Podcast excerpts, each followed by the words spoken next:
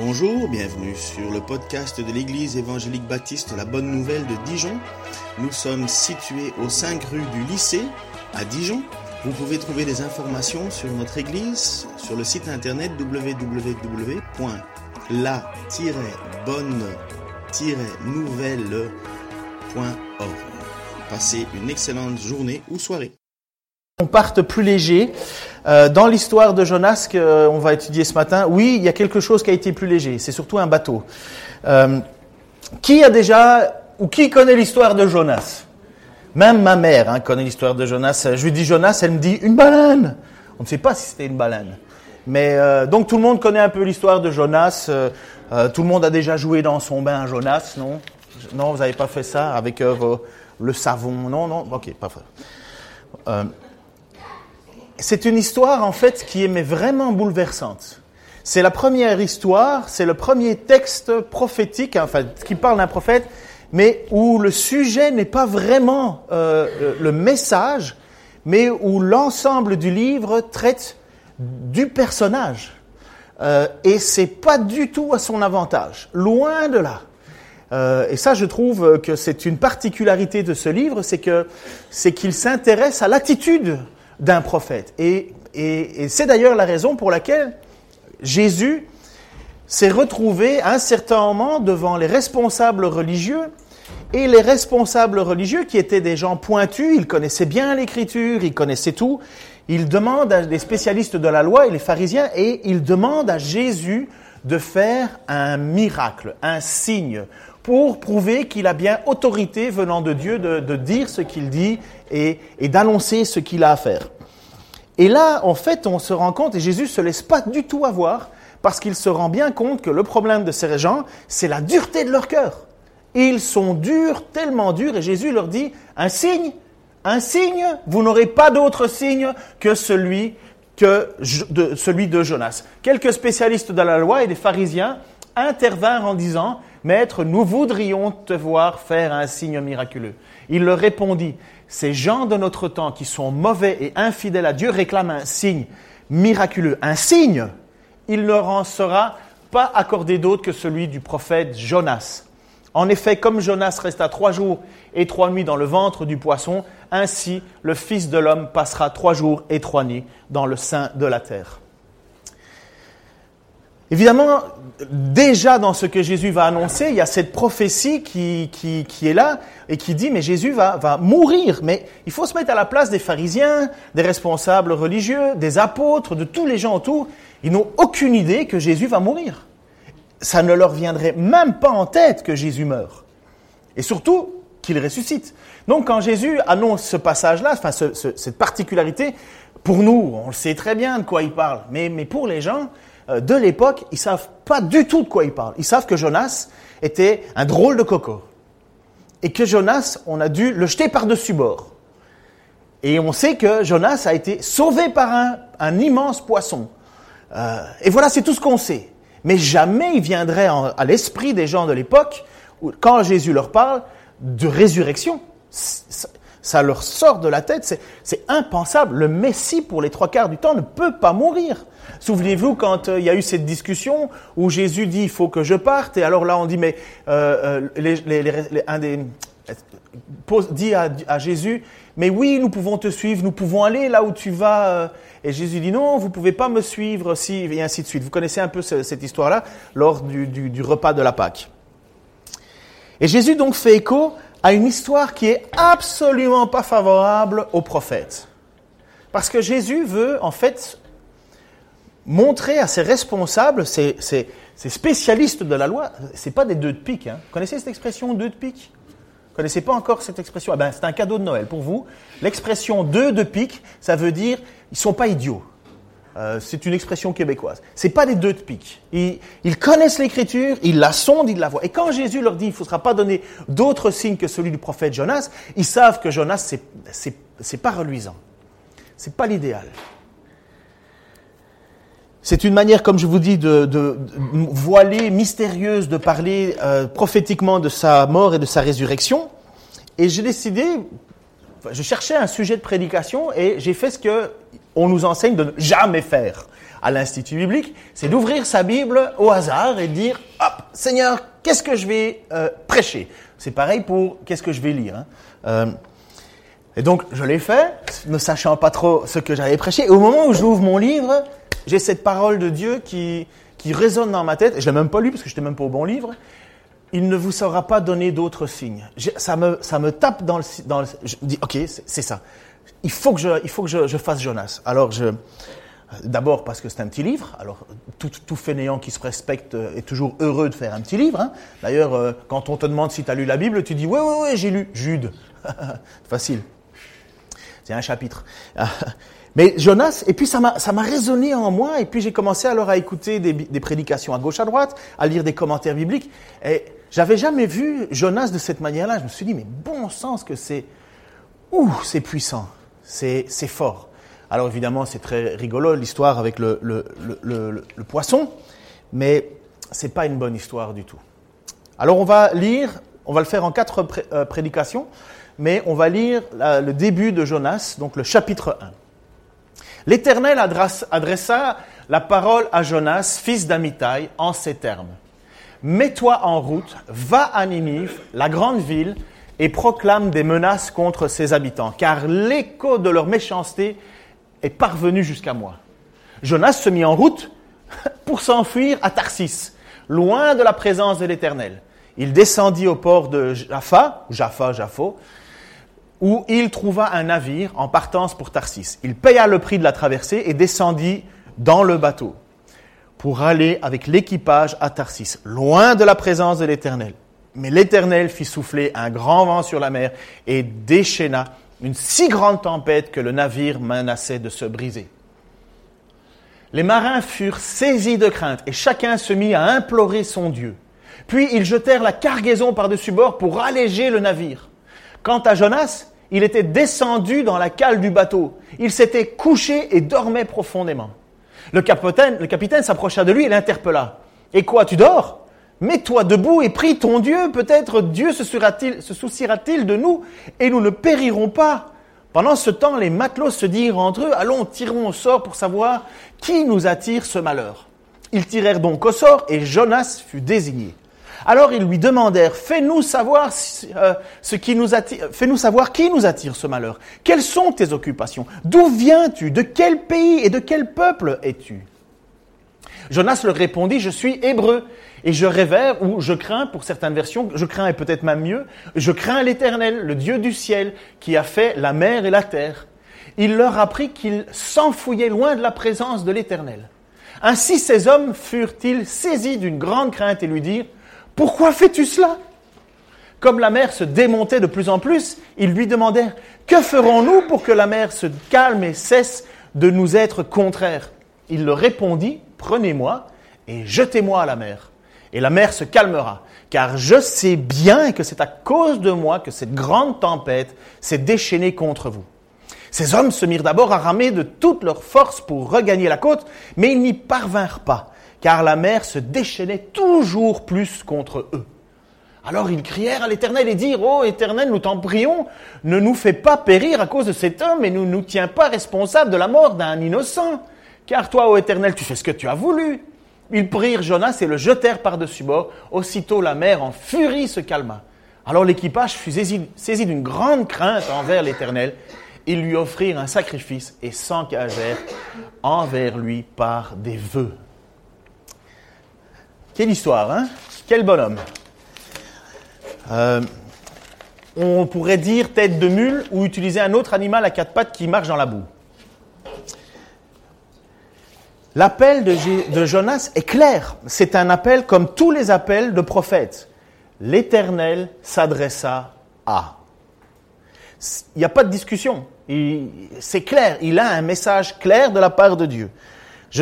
Moi, ça m'est jamais arrivé, mais si jamais un jour euh, j'avais cette certitude euh, que Dieu te parle d'une manière, mais comme il le fait avec les prophètes, l'Éternel s'adressa. Alors, de quelle manière ils le font, je ne sais pas, mais c'est clair que c'est bien l'Éternel qui s'adressa à Jonas.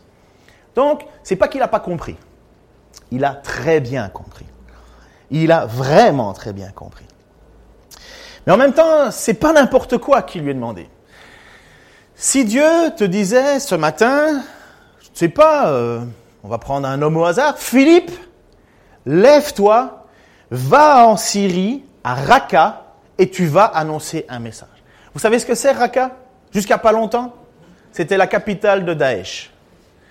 C'était l'endroit finalement où il valait mieux pas aller avec euh, euh, autre chose que la mort, euh, la, crainte, la peur.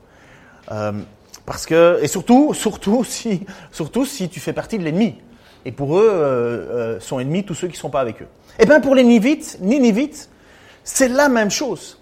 Ninive, c'est une ville qui est un petit peu en compétition avec Babylone. On est en Assyrie et ils sont excessivement connus pour être des fêtards, euh, des hommes disciplinés à la guerre, et leur passe-temps favori, c'est la guerre. C'est pas que la guerre, ils font plus que ça. Ils sont reconnus pour être excessivement cruels.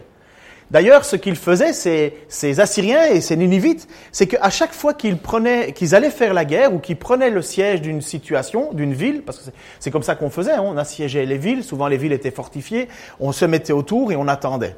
Qu'est-ce qu'ils faisaient les Ninivites Eux, ben, ils coupaient les têtes de tout ce qu'il y avait autour et ils faisaient une pyramide de têtes devant la ville euh, assiégée.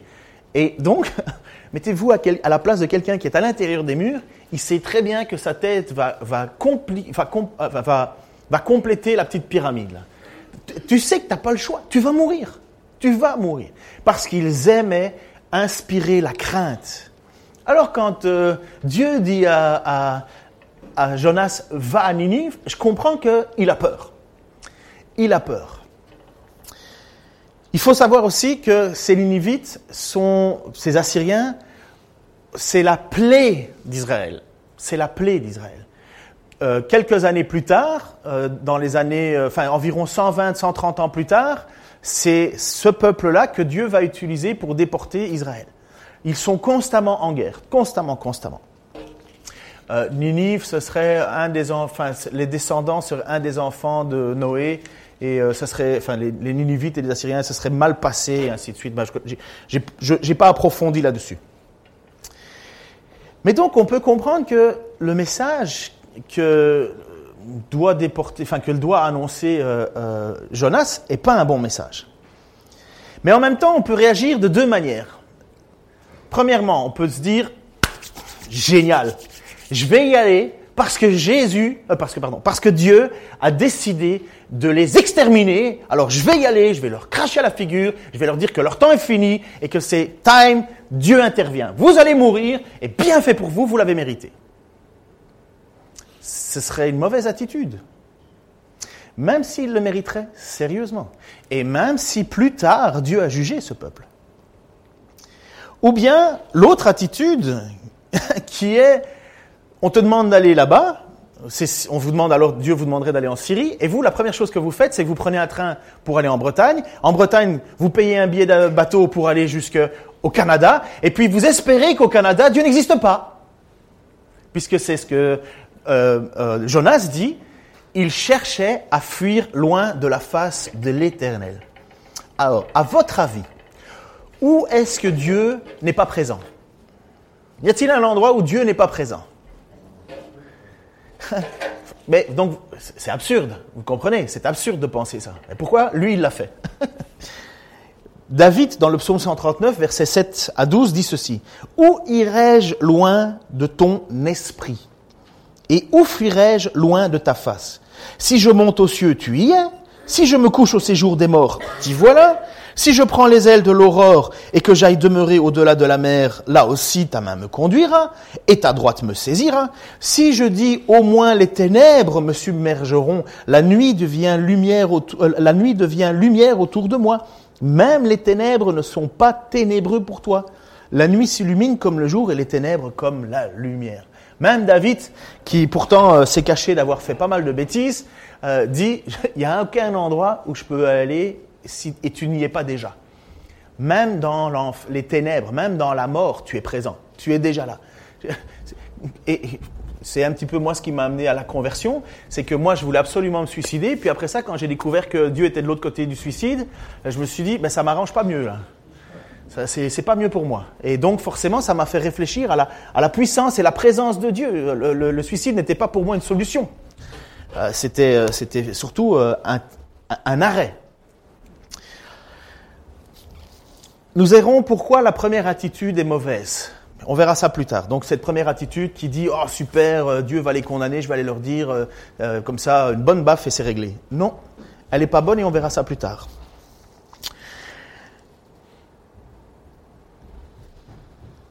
Mais Jonas pense que s'enfuir est mieux. Donc versets 3 à 5a, Jonas se mit en route pour s'enfuir à Tarsis, loin de la présence de l'Éternel. Il descendit au port de Jaffa, où il trouva un navire en partance de Tarsis. Il paya. Donc euh, non seulement il, donne de l'énergie, puisqu'il bouge, on ne voyageait pas de la même manière à l'époque, mais en même temps, il est prêt à payer pour fuir. Il paya, euh, où il trouva un navire en passant, il paya le prix de la traversée et descendit dans le bateau. En hébreu, au fait, juste vous dire que la lettre, le, livre de Jonas est le livre certainement le mieux écrit au niveau euh, de l'hébreu et de la qualité euh, du texte. Et il y a énormément de jeux de mots avec euh, descendre, descendre. Jonas descendit au port, descendit dans le bateau, descendit. Puis après ça, vous allez voir jeté dans la mer, descendit. À chaque fois, il y a cette idée qui, revient comme une répétition. Il va de, de pire en pire, en pire, en pire. Et lorsqu'il descend dans le fond de la cale, c'est vraiment pour nous dire, il, il essaye de s'éloigner de Dieu. On, on a ça dans, nos- dans, nos- dans nos- notre langage habituel, t'es descendu bien bas. Mais c'est cette idée-là que l'hébreu veut toujours mettre en, en avant. Donc il descendit dans le bateau euh, pour aller avec l'équipage à Tarsis, loin de la présence de l'Éternel. Mais l'Éternel fit souffler un vent sur la mer et déchaîna une si grande tempête que le navire menaçait de briser. Les marins furent saisis de crainte et chacun se mit à implorer son Dieu. Puis ils jetèrent la cargaison par-dessus bord pour alléger le navire. Dieu n'est absolument pas content. Vous, le voyez dans cette histoire. Dieu n'est absolument pas content de la situation. C'est pas n'importe quelle tempête. C'est une tempête violente. Et on sait qu'en Méditerranée, les tempêtes peuvent être violentes. C'est tellement violent que les marins jettent leur salaire par-dessus bord. Quand tu es marin et que tu jettes la cargaison, c'est que finalement, tu te rends compte que tu vas mourir. Donc tu prends tes affaires, tu les jettes par... Mais c'est leur salaire.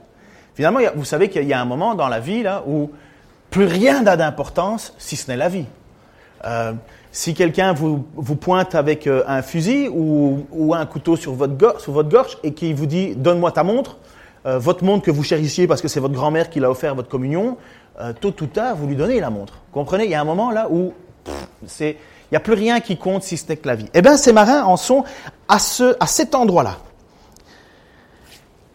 Imaginez que vous êtes dans un avion, un petit avion, et que dans cet avion, vous pouvez voir le pilote. Ça arrive, hein, vous savez qu'il y a des petits modèles d'avions où on peut voir le pilote. Et vous traversez une tempête dans cet avion. Donc vous êtes secoué, vous allez dans tous les sens. Vous vous dites, écoute, c'est pas très très grave. Moi, j'ai payé pour avoir la meilleure compagnie, celle qui fait le meilleur chemin avec les pilotes les plus chevronnés. Donc quelque part, tu te dis, mais ça va bien aller. Les gars, ils connaissent. Mais le problème, c'est que si tu vois le pilote se mettre à prier Dieu, là, vous vous dites, ouh, ça va mal. Vous êtes d'accord avec moi? Si quelqu'un sur l'autoroute se met à prier en disant, euh, en, freinant et, vous l'entendez prier, vous te dites, ben ça va, c'est mon heure est finie. Mais c'est exactement ce que les, parents, les, marins pardon, font. Ça va tellement mal, c'est tellement déchaîné qu'ils prient. Ils prient leur Dieu. Ils connaissent leur Dieu, ils en sont là. C'est des marins chevronnés, hein. c'est des gars, ils font ça constamment. C'est une compagnie. Et ils se mettent à prier. Moi, je flipperais à côté. Eh bien, vous savez ce que fait notre magnifique Jonas? Eh bien, il descend. Il descend, encore une fois, il descend. Il descend dans la cale. Je pense qu'il y a l'image, tu peux le mettre? Quant à Jonas, il était descendu dans la cale du bateau, il s'était couché et dormait profondément. Ça, c'est fort quand même. Il dort du sommeil du juste. Est-ce que vous trouvez que ça marche comme expression? Avec Dieu, quand on a Dieu avec nous, on a la paix en toute situation. Mon je dors profondément. Euh, oui, il a bien anesthésié sa conscience. Il y a des gens qui ne connaissent pas le Dieu éternel, qui prient, et lui, la tête de mule, descend dans le fond de la cale et se met à prier, à dormir alors qu'il sait très bien qu'il est responsable de la situation. Mais ça prouve que l'être humain est capable de, de, de se justifier dans n'importe quelle situation. Ça n'existe pas aujourd'hui. Hein. Euh, en, en, 2017, ce n'est plus quelque chose qui vient. On, on, ne s'entête plus de la même manière, hein, bien entendu. Mais Jonas, il y a une tempête. Il sait que c'est à cause de lui eh bien non, moi je descends tranquillement. Tant pis pour vous. Vous voyez à quel point ce type est tombé bien bas? Est tombé bien bas. Il se soucie absolument pas du sort des marins qui meurent. Puisque c'est d'ailleurs ce qu'il a demandé, jetez-moi par-dessus bord. Il n'en a aucune affaire, il n'a aucune, aucune compassion pour ces marins. Certainement, il doit les regarder de haut, et c'est ce que le texte va nous montrer. Il doit les regarder de haut, ces païens, ces idolâtres, ces gens qui ne méritent pas qu'on s'intéresse à eux. Lui, il va tranquillement dans le fond du bateau et il va dormir. Et le texte nous dit que il va, tellement, enfin, il y, a, comme une, idée qu'il dormira tellement profondément que le capitaine du bateau l'entendra ronfler et que c'est ça qui attire le bateau, le, chef, le, capitaine, à descendre dans la cale. Il dormit profondément et profondément, il y avait cette idée de, de ronfler. Euh, pour ceux qui, qui ont un, homme à la maison, vous savez que le propre de l'homme, c'est de prouver qu'il est là même quand il dort. Ça se manifeste par des ronflements. Euh, c'est un système d'alarme euh, naturel. Ça prévient qu'on est là. Mais je veux revenir sur cette question de, de s'anesthésier la conscience. C'est le grand problème de la vie chrétienne en général. Hein. Euh, combien de fois euh, on quitte euh, l'Église, la communauté et compagnie parce qu'on ne veut pas faire ce que Dieu veut? Et finalement, on blâme l'Église en disant Ah, mais il ne m'accepte plus, je ressens plus la présence. Oui, mais t'es pécheur, là. C'est pas contre l'Église as un problème, c'est contre Dieu lui-même. C'est contre Dieu lui-même.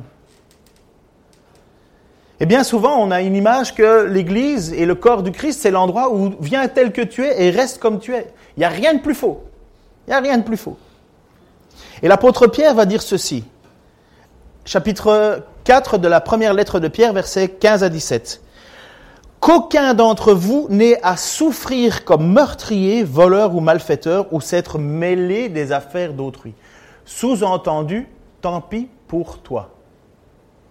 Tu souffres en tant que chrétien, en tant que voleur, meurtrier, malfaiteur, ou s'occupant des affaires des autres, s'occuper des affaires des autres.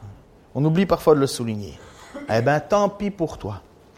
Par contre, si quelqu'un souffre parce qu'il est chrétien, qu'il n'en ait pas honte, qu'il remercie plutôt Dieu de pouvoir porter ce nom. Le moment est arrivé où le jugement commence et c'est le peuple de Dieu qui est jugé d'abord. Or, si le jugement débute par nous, comment sera, comment sera ce à la fin? Lorsqu'il frappera ceux qui refusent de croire à la bonne nouvelle de Dieu. Mais là, Jonas, il est en train de se prendre un jugement contre lui. Et, comme je vous dis, là, je vous disais, la vie des autres ne, l'importe peu. Le capitaine, donc verset 6, toujours paniqué, descendit réveiller Jonas. Le capitaine s'approcha de lui et l'interpella. Et quoi? Tu dors? Comprenez, quand il y a ce et quoi tu dors, ça veut dire mais, mais t'es malade? Et à, l'époque, bien sûr, les gens ont, toute cette, spiritualité. Et lui, le prophète du Dieu éternel, du vrai Dieu, il dort. Et voici ce que ce païen idolâtre, aux yeux de, Jonas, va lui dire. Mets-toi debout et prie ton Dieu. Peut-être se souciera-t-il de nous et nous ne périrons pas. Est-ce que vous croyez que c'est ce qu'a fait Jonas? Est-ce que Jonas, en entendant ça, il a dit Ah, mais oui, c'est vrai, je sais que c'est à cause de moi, je te demande pardon, Seigneur, oui, je veux obéir à ta volonté. Non, il fait rien de tout ça. Il continue dans son entêtement et en voyant toute la panique autour de lui, il continue dans son entêtement.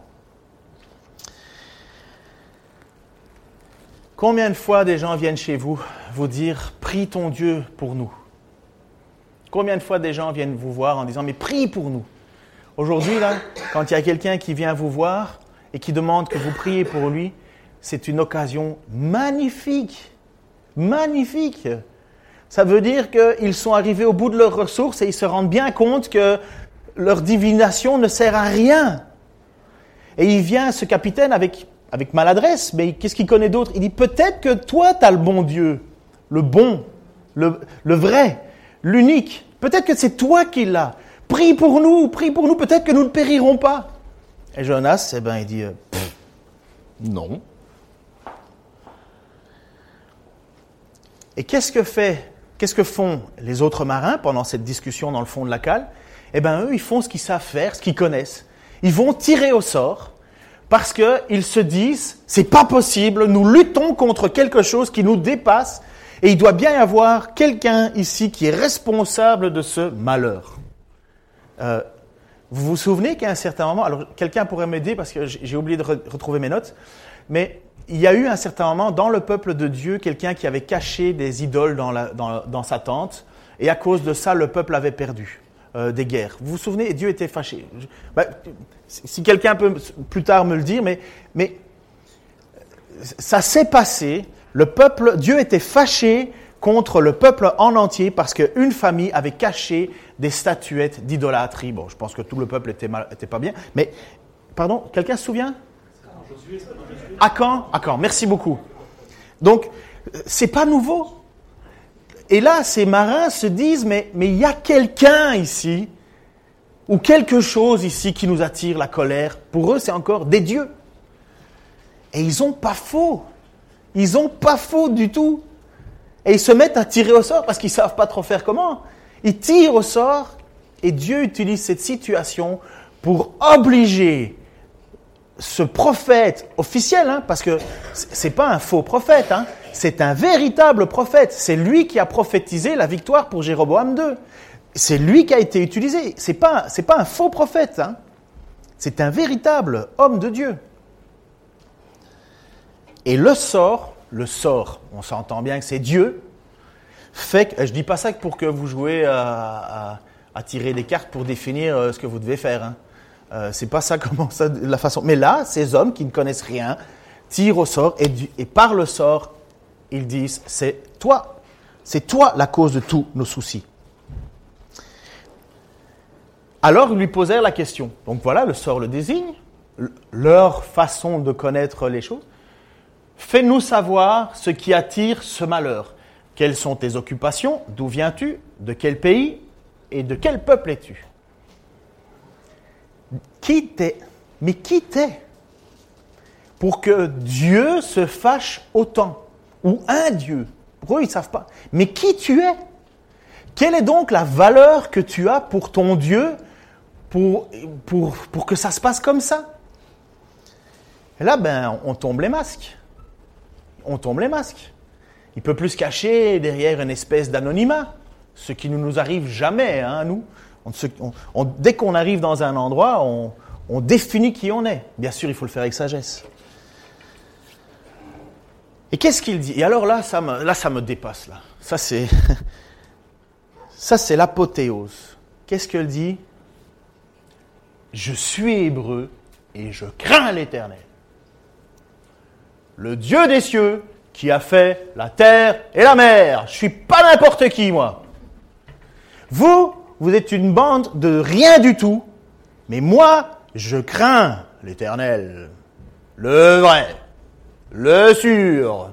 Il n'y en a pas d'autre. Mais quel pitoyable bonhomme. Avouez. Pardon, hein.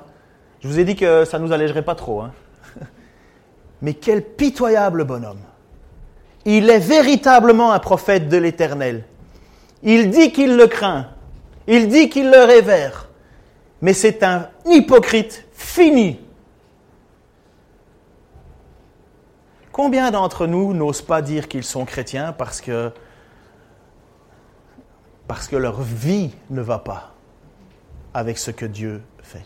Eh bien, lui, il a le toupet de dire aux autres, en levant le nez, je suis du bon peuple, du bon pays, du bon Dieu, et j'ai le bon boulot. Puisque c'est la question, hein. Reviens à la question avant. Quelles sont tes occupations? D'où viens-tu? De quel pays et de quel peuple? Et, oui, notre Jonas a, est fait partie du peuple élu. Il est choisi pour être prophète. Il vient du pays d'Israël. Et moi, j'imagine, les marins, lorsqu'il dit ça, dans leur tête, tu reviens à l'image suivante, s'il te plaît, euh, il leur dit, je suis hébreu. Et, là, waouh, magnifique Dieu, tu veux pas le prier, tu le révères, on meurt. Et c'est ça craindre Dieu. Toi qui es prophète. Euh.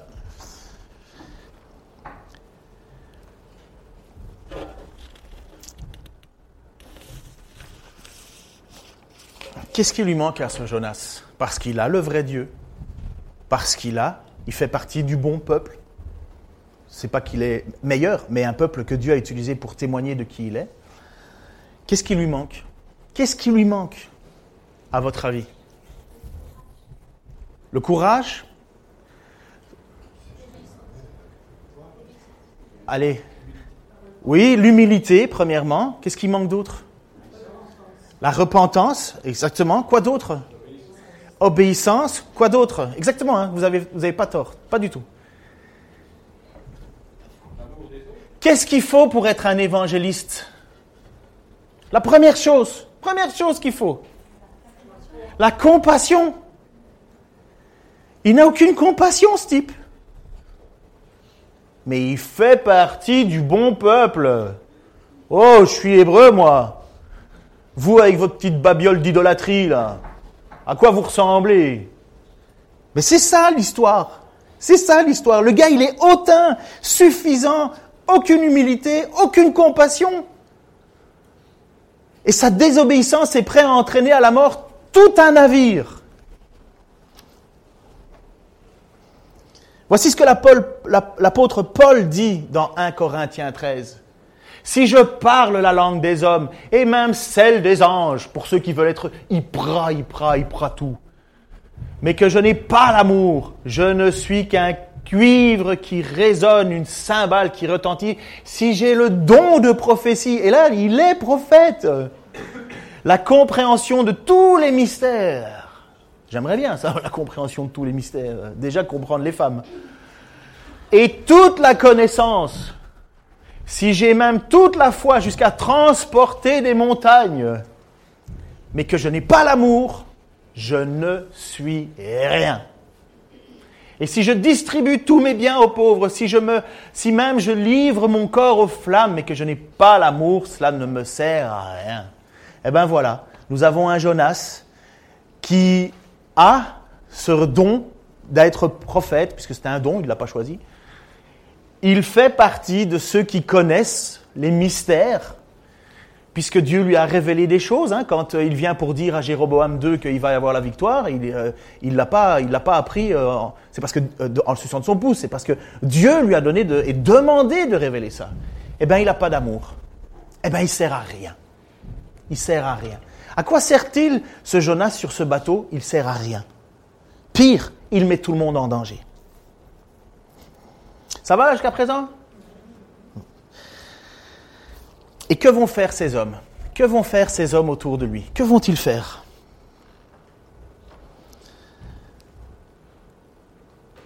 Ils vont lui demander, mais... Et les hommes eurent une grande frayeur et ils lui dirent, mais qu'est-ce que tu as fait? Mais qu'est-ce que tu as fait? Car les hommes savaient qu'ils s'enfuyaient devant la face de l'Éternel, car il le leur avait déclaré. Pour ça, au moins, on peut reconnaître qu'il a été honnête. Bah, honnête, quand euh, le sort l'a désigné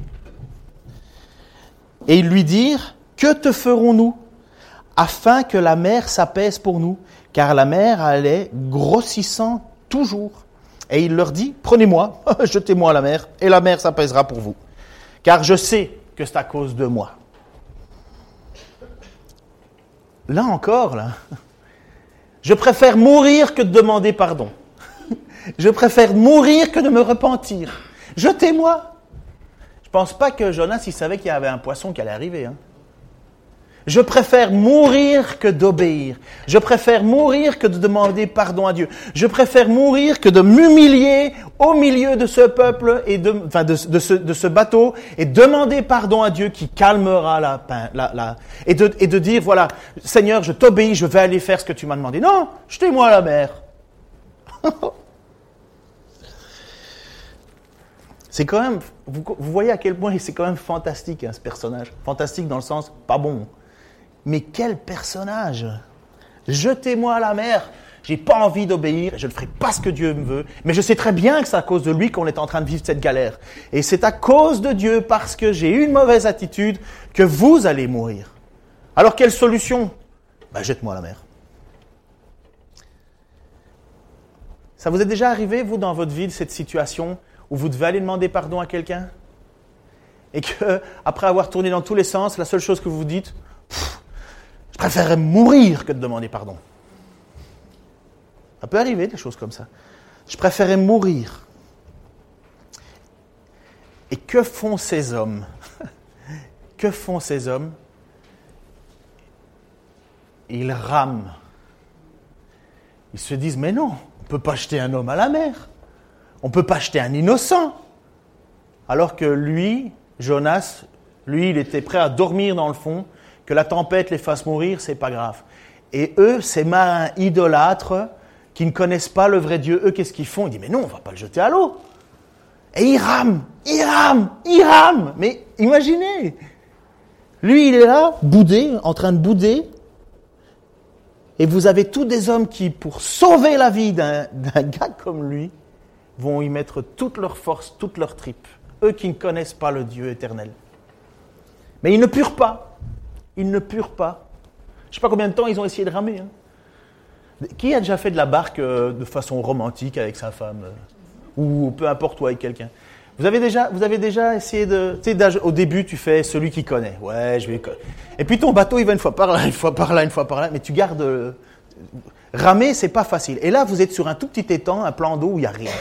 Mais quand vous êtes dans une immense tempête, je peux vous assurer que ramer, c'est autre chose. Eh bien, ces hommes ont décidé de faire ça. Mais la mer allait toujours grossissant contre eux. Sous-entendu, Dieu était toujours fâché. Même avec les gens qui allaient faire un maximum. Non, Dieu était toujours fâché. Et voilà l'image suivante, 14, 14 à 16. Et ils crièrent à l'Éternel. Ceux qui adoraient leur Dieu au départ, leur Dieu, leur divinité, se mettent à crier à l'Éternel et dit, pardon, Ah éternel, que nous ne périssions pas, nous t'en prions à cause de la vie de cet homme, et ne mets pas sur nous le sang d'un innocent, car toi, éternel, tu as fait comme il t'a plu. On lutte contre toi, on peut rien. Tu as décidé que c'était comme ça, c'est comme ça. Et le revirement de situation, en pleine tempête, des gens qui ne connaissaient pas le Dieu éternel. Et ils prirent Jonas, le jetèrent à la mer, et la fureur de la mer s'arrêta. Vous vous souvenez quand Jésus a parlé à la tempête, euh, l'attitude des apôtres? Fou Mais quel est donc celui-ci qui, même lorsqu'il parle à la mer, à votre avis, quand ils ont jeté Jonas à la mer, qu'est-ce qu'ils ont dit? Ils ont dit, mais quel grand Dieu Ce Dieu arrête comme ça une tempête. Et les hommes craignirent beaucoup l'Éternel et offrirent un sacrifice à l'Éternel et firent des vœux. Je vais oser cette phrase, je vais oser le dire, et j'espère que dans le monde entier, les gens vont écouter ça. Même si c'est dur, et je vous dis que c'est dur ce que je vais dire. Mais est-ce que l'Église irait mieux si on te jetait dehors? Est-ce que l'Église irait mieux si on te jetait par-dessus bord? Réfléchissez. Hein. C'est horrible de dire ça. Mais la vie de ces hommes a été sauvée par l'Éternel parce qu'ils ont jeté leur prophète dehors. Est-ce que l'Église accomplirait mieux sa mission sans toi?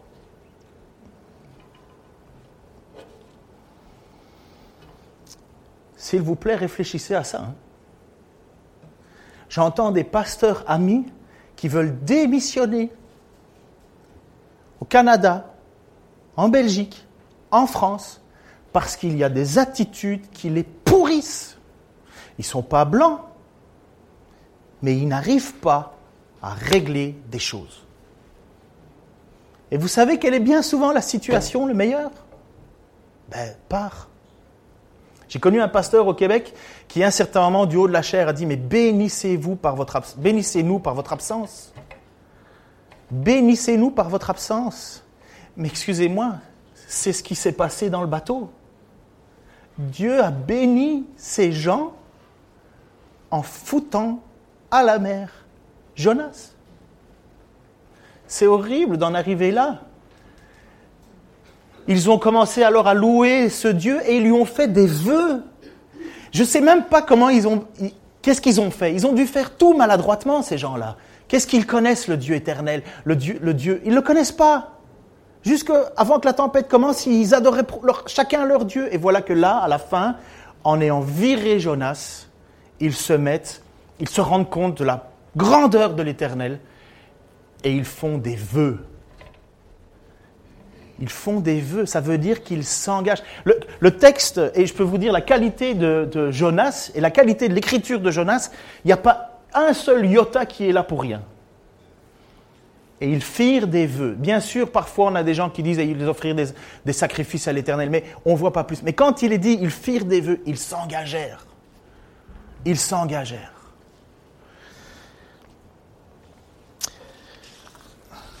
La semaine prochaine, oui, c'est moi qui prêche, la semaine prochaine, on va entendre toute une magnifique psaume, un des plus beaux psaumes, un des plus beaux psaumes de toute l'écriture, dit par Jonas. Ce sera la semaine prochaine. En attendant, d'ici là, je vous en prie, et je, suis le premier à me dire aussi, il hein, ne faut pas croire que je vous regarde en, vous pointant, hein, je dis, Seigneur, est-ce que l'Église irait mieux sans moi?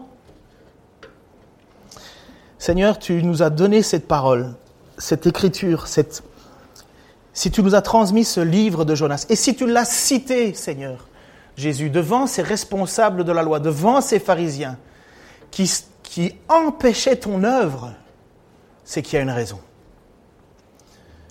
Seigneur, je te prie pour que ce prophète, Seigneur, ce livre, nous transforme. Je sais que tu es un Dieu qui nous aime. Et je sais que tu as voulu que ça soit Jonas et pas quelqu'un d'autre qui aille à Ninive. Tu aurais pu en envoyer tant d'autres. Mais Seigneur, cette histoire nous montre à quel point tu te soucies de notre attitude. Tu te soucies de manière de faire les choses, de te représenter sur la terre. Seigneur, que, que ce soit pour nous toujours une crainte que les choses iraient mieux sans nous, que tu bénirais plus sans nous. Seigneur, c'est ton Église, c'est ton œuvre. Et on voit que tu maîtrises toute situation, encore une fois. Ces gens, ces, marins t'ont offert un sacrifice et ont fait des vœux envers toi. Là encore, Seigneur, tu nous montres que malgré la désobéissance de, de Jonas, eh ben, tu, tu restes toujours fidèle à ta promesse. Que tu désires que l'homme revienne de son péché. Et tu désires non pas la mort du pécheur, mais sa repentance, son salut. Seigneur, travaille nos cœurs encore cette semaine, nos pensées, nos esprits, alors que nous relirons et reméditerons ta parole, afin que nous puissions, Seigneur, euh, être unis malgré nos difficultés, malgré nos défauts, malgré nos erreurs, malgré nos, manquements, parfois nos paroles abruptes. Seigneur, travaille-nous pour la seule gloire de ton nom. Et nous allons encore te chanter, Seigneur Jésus. Amen.